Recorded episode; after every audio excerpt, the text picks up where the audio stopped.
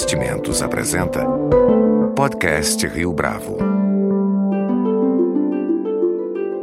Conheça o Portfólio Rio Bravo, uma carteira de investimentos só sua, só na Rio Bravo. Para informações, entre em contato via investimentos@riobravo.com.br ou 3509-6620. Este é o podcast Rio Bravo, eu sou Fábio Cardoso. Karen Vorkman, nossa entrevistada de hoje no podcast Rio Bravo, fundou há 25 anos o Museu da Pessoa, instituição que é pioneira em transformar as histórias de vida em conteúdo relevante para, para que a sociedade possa conhecer mais acerca da sua própria trajetória. A iniciativa do Museu da Pessoa é reconhecida no Brasil e no exterior. E na entrevista de hoje, Karen Vorkman fala a respeito das características do museu, bem como resgata um pouco dessa jornada até aqui. Karen, é um prazer tê-la conosco aqui no podcast Rio Bravo. Obrigada. Obrigada pelo convite. Para começar, conta para a gente um pouco da história do Museu da Pessoa. É, o principal objetivo dessa, dessa instituição é preservar a história dos brasileiros, das pessoas que trazem os seus depoimentos aqui? Bom, eu vou primeiro te contar um pouco do principal objetivo e depois eu resgato isso na história. Uh, o principal objetivo do Museu da Pessoa, a gente tem uma missão que eu acho que traduz bastante esse objetivo, que é transformar a história de vida de toda e qualquer pessoa da sociedade em informação que contribua para uma melhor compreensão, conexão entre povos e pessoas da sociedade. Então, o Museu da Pessoa é uma iniciativa que, inclusive, inspirou iniciativas fora do país ah, ele nasceu no Brasil, como você disse, há 25 anos atrás, mas ele deu a gênese a quatro museus da pessoas inspirados nessa iniciativa fora e uma série de outras ah, que não se chamam necessariamente Museu da Pessoa, mas que foram inspiradas na ideia. Então, por que eu estou contando isso? Que ele não é necessariamente alguma coisa para traduzir só a história do, do Brasil, mas é muito mais uma ideia de que toda pessoa, toda e qualquer pessoa da nossa sociedade, a história dela tem um valor. E esse valor é um valor para construir uma memória social, e o objetivo, no fundo, é a democratização da construção dessa memória. A ideia de democratizar uma memória, de construir, pode parecer uma coisa muito etérea quem, e ambiciosa. Né? Então, também, de alguma maneira, a gente descontribuir para democratizar a memória. Ah, ela está tá relacionada à, à ideia que a gente faz do uso da função social da história na nossa sociedade. Então a gente, no, no, no, no senso comum, a gente pensa, ah, história, bom, é aquilo que a gente aprende na escola, está presente aqui nos nomes de rua e tem os historiadores na universidade que fazem lá um trabalho de investigação. Ah, eu estudei história e, e, acho que a história, essa que está no dia a dia da nossa sociedade, ela não tem uma função social do passado, mas ela tem uma função social muito mais forte na construção dos valores da nossa sociedade presente. Então, na medida em que a gente pensa que esses valores eles são construídos em cima das narrativas, essas que a gente estudou, essas que a gente festeja como é, narrativas, é, festas nacionais, a gente está reproduzindo muitas vezes sem saber algumas é, histórias que são, em geral, as histórias oficiais da nossa sociedade. No caso do Brasil, é, uma história que até bem pouco tempo muito com muita exclusão. A gente pode trazer de volta a história de grupos excluídos, mas a ideia de trazer de volta e dar a cada um a possibilidade protagonista de dessa própria pessoa construir um pedaço da sua história, considerando que essa história é também parte da teia que a gente vive, é por isso que contribui para a democratização, porque a gente pode com isso aprender não o que aconteceu há muito tempo atrás, mas como é a vida de alguém que passou 30 anos na cadeia. O que será que aconteceu? O que será que é a vida de uma pessoa que começou a trabalhar como empregada doméstica aos sete anos? Ou do presidente? Então, essa possibilidade de que o museu traz à sociedade de promover uma escuta é, sem julgamento de narrativas de vida, na verdade serve a que a gente se torne mais democrático e eu não digo tolerante, eu digo é, mais conectado e repense um pouco os valores da sociedade que a gente vive. Nesse, de acordo com esse projeto, como é que é, isso se dá em 1991? Ah, como é que isso se desenvolve ao longo desse tempo até 2016? Então, quando, quando começou essa ideia, era uma ideia tão estranha. Hoje, 25 anos depois, a gente fala, ah, todo mundo tem uma coisa para dizer. Quando a gente vive no Facebook, Twitter, Instagram, isso é quase óbvio. 25 anos atrás, as perguntas que me faziam eram assim: quem vai se interessar pela história de uma pessoa comum? Quem vai ler esse negócio? Não estou entendendo. Então, acho que havia ainda, não é tanto tempo assim, uma incompreensão do valor que a história de cada um podia ter. Essa ideia que a gente acha meio óbvio hoje, que a gente palpita sobre tudo, produz sobre tudo, ela era muito estranha. E também a ideia que o Museu da Pessoa já nasceu com a ideia de ser um museu virtual. Só que naquela época não tinha internet. Então, o Museu da Pessoa é o primeiro museu virtual do mundo. Mas não existia essa ideia de que existia um site, uma rede, não existia. Então a ideia era virtual porque ela era uma ideia conceitual, era uma ideia assim, bom, a gente vai fazer um museu onde toda pessoa pode participar, não pode ser um prédio. Porque a gente vai fazer o quê? Um museu de cera, vai pendurar, cada um vai pendurar seu nome, a sua roupa. É engraçado isso, porque o que a gente queria preservar eram as histórias. E a história é algo que a gente não vê, a gente escuta a gente tem que acessar. Então a ideia no início era fazer um banco de dados e nesse sentido a gente foi muito pioneiro. A gente fez os primeiros CD-ROMs, com certeza CD-ROMs que envolviam histórias do Brasil. E aí durante um bom tempo a gente falava, a gente vai fazendo CD-ROMs multimídias, onde a gente junta a história das pessoas com as histórias do contexto e a gente põe numa jukebox e bota na rodoviária, no aeroporto. Aí você vai lá, em vez de ouvir uma música, você ouve uma história. E durante um bom tempo a gente trabalhou com essa ideia. E como o museu, o museu é uma, uma organização da sociedade civil, o CIP, a famosa ONG, independente do Estado. Então também tinha como é que isso vai sobreviver, né? Eu tive a ideia principal, mas nesse momento, em 91, 92, já tinha um grupo envolvido Uh, esse grupo era composto por, na origem por cinco pessoas, que era o Mauro Malim, que era um jornalista, que depois se tornou editor do Observatório da Imprensa, o José Santos Matos, que era documentarista, a Cláudia Leonor, que era historiadora, e a Márcia Ruiz, que era historiadora. Esse grupo se juntou em torno da ideia. Então, eram todos também profissionais. Como é que a gente ia fazer para isso dar certo? E aí a ideia foi começar a achar que essa contar a história das pessoas podia servir a tantas coisas. E aí a gente saiu trocando possibilidades. A primeira grande possibilidade foi a construção do Museu do São Paulo Futebol Clube. A gente construiu um protótipo dessas ideias em multimídia e naquele momento o São Paulo era o bicampeão mundial. A gente foi lá, apresentou a ideia, olha, podia fazer um museu todo moderno, esse que hoje, se a gente vai no Museu do Futebol, olhar assim. Eu estou falando de 93, 94, isso era muito estranho. Você tocar numa tela e a pessoa falar era a coisa mais assim. As pessoas paravam, pareciam abelhinhas assim. Aquilo, isso é mágica. Então a gente acertou com São Paulo, fez o Museu de São Paulo, que ele pensava em fazer só uma taçoteca. A gente construiu talvez o primeiro, não chegava nem a ser CD-ROM, quiosque multimídia Dali a gente começou a trabalhar com o SESC, a construir memórias do comércio em São Paulo através das pessoas, a SENAC, e aí ali foi nascendo um modelo de trabalho que era construir a história de organizações, comunidades, empresas, a partir das pessoas e juntar isso numa base de dados. Em 97, a internet estava nascendo aqui, a gente também foi bastante pioneiro, acabamos sendo convidado pelo UOL, que também nascia, e levamos a ideia de um site já interativo do Museu da Pessoa para lá, onde além de você ler as histórias, você podia é, mandar a sua. Hoje, estúpido essa ideia, mas você poder mandar a sua, qualquer pessoa mandar a sua, era muito estranho também.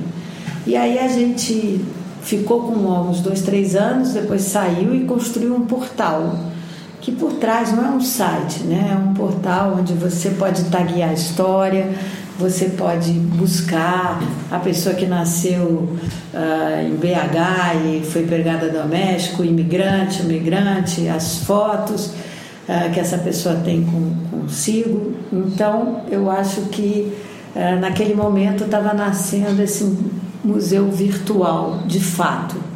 Enquanto isso, a gente foi fazendo vários projetos temáticos e criando outras ferramentas ou mecanismos de possibilitar que pessoas contassem suas histórias. Uma delas, que existe até hoje, é o Museu que Anda.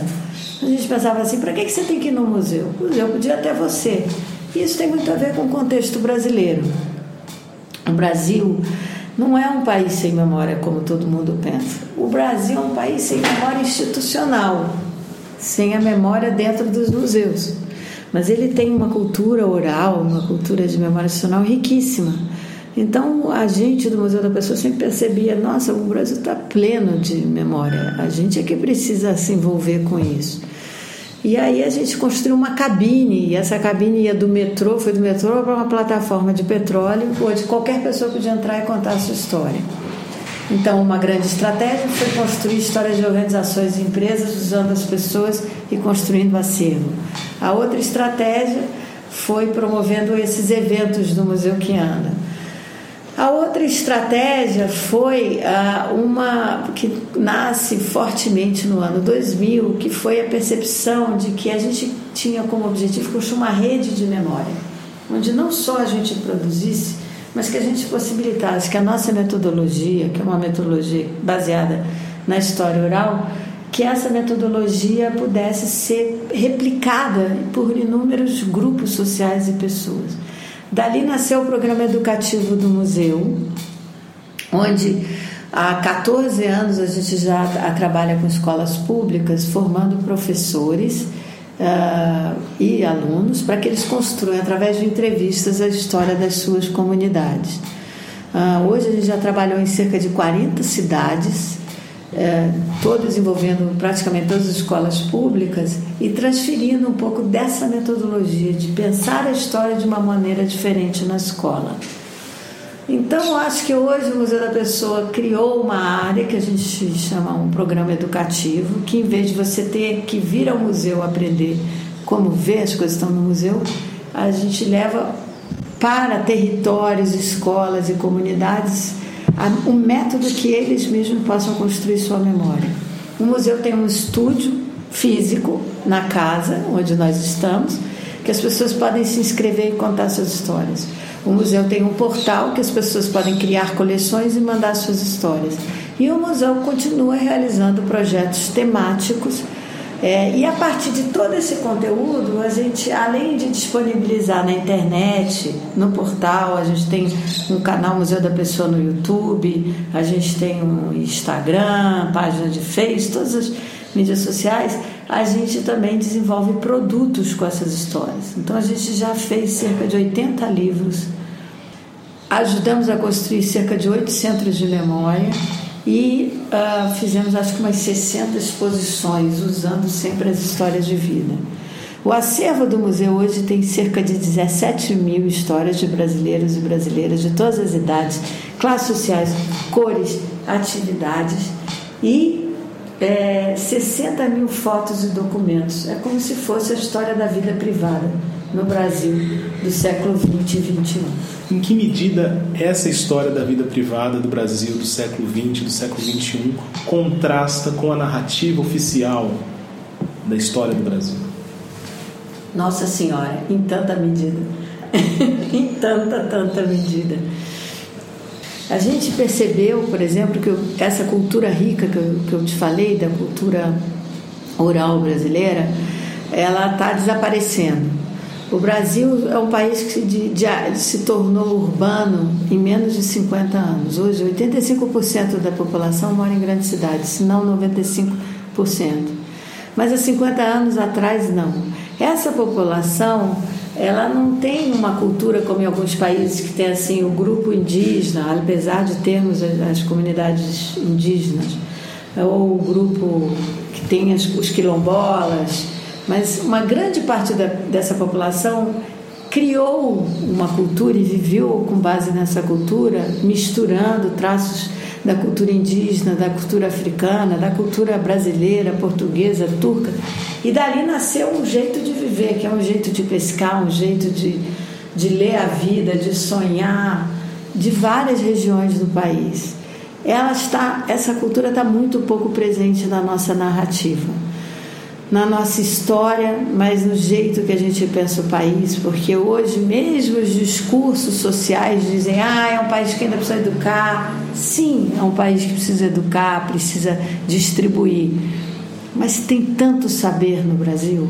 Então esse acervo, ele não traz um monte de gente que não sabe, é, ele traz muita gente que não sabe ler, mas não significa que é muita gente que não sabe viver. Então, eu acho que o Museu da Pessoa é um lugar de, de aprendizado. É, eu acho que esse acervo traz um Brasil mais complexo, mais rico, mais ambíguo. Não é nem, é, nem as pessoas que estão fora das narrativas sociais são tão desempoderadas assim. Elas têm estratégias riquíssimas, elas têm sabedorias riquíssimas nem aquelas que são, vamos chamar aqueles que estão reinando, os presidentes de empresa, estão também reinando somente.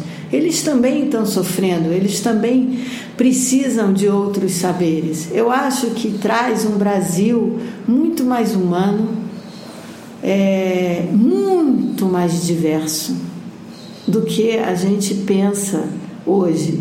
Hoje a gente pensa um Brasil dual, um Brasil é, centro-periferia, um Brasil pobre-rico, um Brasil educado-não educado, um Brasil muito mediado pela televisão e pelas novelas e pelas grandes mídias. Eu acho que o acervo do museu é um manancial de, de, de perceber né, tantas e tantas formas que se tem e se teve de viver aqui. Eu acho que aí a gente quase cai de amor quando a gente vê esse outro Brasil. A gente percebe como é rico, como é um Brasil muito, com muita cultura. Então, até hoje eu penso assim, quando a gente fala, ah, o Brasil não tem cultura, a gente precisa educar todo mundo. É, é, a gente precisa é ampliar o nosso conceito de educação e de cultura e incluir muito mais aquilo que a gente tem na nossa própria herança social e cultural. Isso sim é que é transformador. E eu acho que nesse, nesse conceito, espero sinceramente que o Museu da Pessoa tenha ou venha contribuir com esse jeito de olhar o país. No momento em que as pessoas registram suas histórias, apresentam sua visão de mundo nas mídias sociais o tempo todo, você mencionou isso agora há pouco, como é que o Museu da Pessoa se posiciona efetivamente, para além dos canais nessas mesmas mídias sociais? Então, é realmente é, foi um, um choque, um choque, porque você pensa, quando você começa, você fala, não, vou fazer um museu virtual. Virtual, meu Deus, o que é isso? De gente, qualquer pessoa pode participar. Não, mas isso é ridículo, não tem uma... Então a gente nasceu de um lugar onde a gente era único. E a gente pensava assim: nossa, a gente precisa criar um espaço. E o primeiro slogan do museu era: onde toda e qualquer pessoa tem o seu lugar na história. E essa era a grande bandeira. É, daí começou a internet. Não só a internet, a internet, o Facebook, tudo isso que a gente conhece, YouTube. o YouTube, o celular, tudo que a gente chama de conteúdo autoproduzido. E isso mudou muito, essa tecnologia mudou muito no mundo. Então a gente olhou e falou, bom, talvez não precise mais no Museu da Pessoa, né? Tudo que a gente está trabalhando já já está feito. E aí a gente parou para pensar e eu acho que a gente percebeu alguma coisa interessante aí. Existe uma diferença grande entre a gente contar e se relacionar todo dia na internet e a gente parar e pensar: puxa, será que minha vida deveria ficar para que outras pessoas lessem? O que será que eu posso aprender indo a um museu, ainda que seja um museu diferente? Então, acho que ali a gente renasceu com uma noção mais de museu. Olha, tudo bem você publicar tudo da sua vida no Facebook todo dia, mas aquilo que você quer que fique, a sua história, tem um lugar que é um lugar mais sagrado, que tem que parar, pensar, escrever, ou parar, pensar e ver, ler, escutar. E o museu então se reposicionou cada vez mais em perceber que a gente tem um papel sim de preservação e de construção cada vez maior é, de uma fonte histórica e de, um, de causar nas pessoas a percepção de que existe essa possibilidade de elas participarem dessa fonte. É como se a gente virasse mais museu. E aí o nosso slogan mudou, né? A gente deixou de ser todo mundo tem lugar na história, porque eu acho que hoje, não sei se na história, mas pelo menos nas falas, para uma história pode mudar o seu jeito de ver o mundo. E a gente passou a perceber que a gente tem um papel grande de trazer essas histórias é, para a agenda social, para a agenda cotidiana, devolver essas histórias para que elas se tornem conteúdo nas escolas, nas mídias mesmo, no jornal, no, na forma de você teve a crise da água e a gente tem uma coleção sobre pessoas que vieram, viveram com água. Tem a questão de Belo Monte, tem uma coleção só sobre famílias realocadas, tem violência, a gente tem histórias de pessoas não só que foram vítimas da violência, mas aquelas que fizeram violência. Tem exploração sexual e a gente tem histórias de jovens vítimas de exploração sexual. Então acho que a gente hoje também, depois de 25 anos, tem um acervo rico que pode contribuir para o debate é, todo dia, que é um pouco diferente do que as pessoas simplesmente falarem, trocarem de uma maneira cotidiana as suas histórias. Quais são os próximos projetos, então, do Museu da Pessoa? O museu agora tem que pensar seus próximos 25 anos, né? Uh, eu acho que a gente tem um ano de, de trabalhos uh, pensando para consolidar a ideia.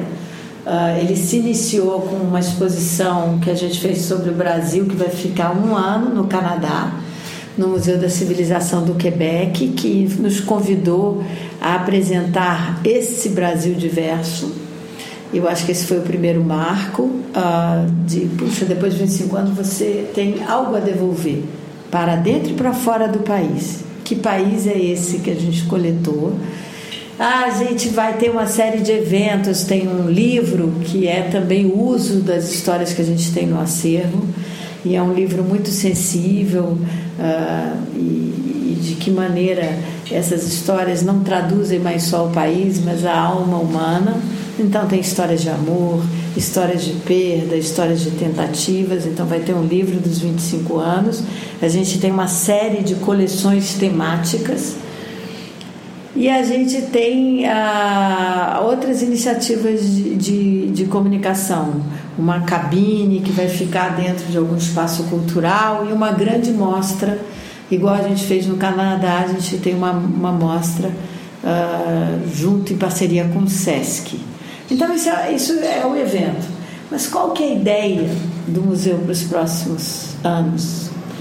Ah, eu acho que o Museu da Pessoa tem que deixar de ser o Museu da Pessoa e se tornar o Museu das Pessoas. E é, esse, é nesse sentido que a gente vai trabalhar. Trabalhar para que cada vez mais as pessoas que hoje já estão nas mídias sociais e os jovens com seus celulares se apropriem dessa ideia e criem as suas próprias comunidades de memória, sendo como referência o Museu da Pessoa. Então, o que, que isso pode significar? A gente está lançando um movimento de amigos do Museu da Pessoa. Hoje o museu tem mais de 50 voluntários revisando as histórias.